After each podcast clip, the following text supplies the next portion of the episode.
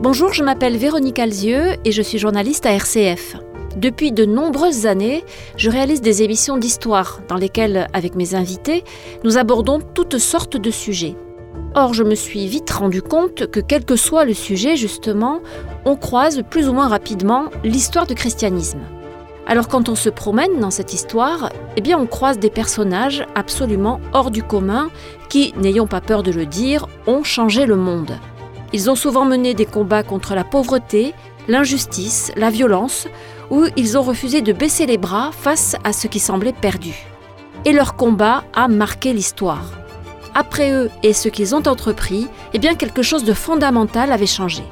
Ce sont tous ces portraits que je vous propose de découvrir dans cette série de podcasts, dans une évocation historique avec des spécialistes qui ont mené des travaux parfois de longue haleine pour retracer la vie de ces chrétiens qui ont changé l'histoire.